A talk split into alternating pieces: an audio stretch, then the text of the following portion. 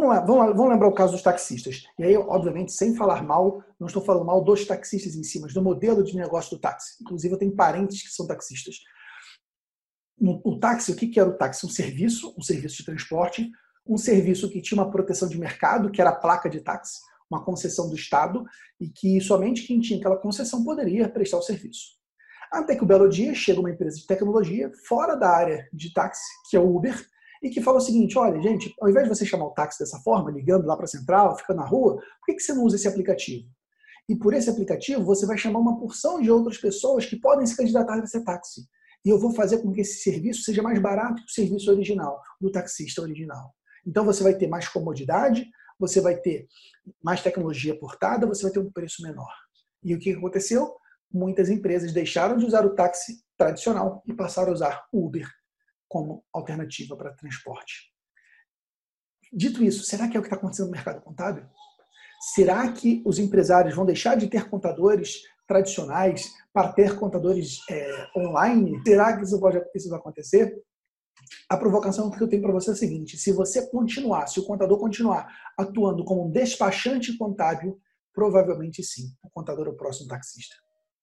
Porque, como eu disse, existem competidores oferecendo esses produtos, oferecendo serviços por um preço menor.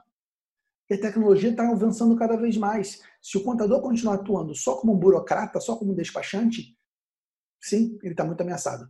Por outro lado, se o contador atuar como um consultor contábil, não. Ele não está ameaçado e, pelo contrário, nunca antes houve uma oportunidade tão grande para os contadores. Porque as empresas precisam de ajuda e os contadores são os profissionais certos para ajudar. Então, o que eu preciso te chamar a atenção nesse momento é isso. Você precisa se diferenciar. Diferenciação é a palavra, é a tônica dos contadores a partir de agora. Diferenciação. Porque se você for igual aos outros, os outros estão cobrando barato. O serviço contábil tende a virar commodity, um produto, um serviço de baixo valor agregado, que todo mundo oferece. Afinal de contas, a DAS, a guia do Simples Nacional que você gera, é igualzinha a guia que eu gero. Se for só entrega de impostos, nosso produto, nosso serviço é o mesmo. A gente precisa diferenciar nossa proposta de valor.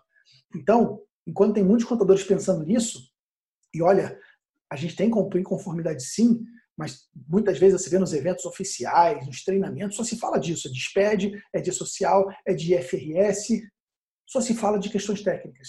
O que eu defendo é que os contadores, que os empresários contábeis falem disso também.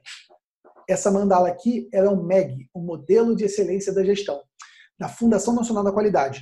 O que essa mandala define? Quais são os critérios de gestão que uma boa empresa precisa ter para ter uma boa governança, para ter uma gestão profissional? E eu acredito que o contador deveria ser o guardião dessa mandala, o guardião dessa boa gestão. Então, o contador levar para o empresário boas práticas de liderança, ensinar esse empreendedor a ser um bom líder, dar bons exemplos, orientar esse empreendedor o contador ser o profissional que ensina ele, que leva estratégias e planos. Construir um plano de ação, construir um canvas, nesse momento de crise, construir um plano de saída dessa crise. O contador pode ajudar os clientes em relação aos seus clientes, a definir o cliente-alvo, a ter clareza dos seus diferenciais, como ele vai conquistar esses clientes, orientar como deve ser esse processo de vendas. O contador ajudar na gestão de processos, processo de atendimento, processo financeiro, ajudar no controle dos resultados. E aí em volta você vê informações e conhecimentos. O contador ajudar na tecnologia. Na minha opinião, o contador é o grande hub de soluções dos empresários.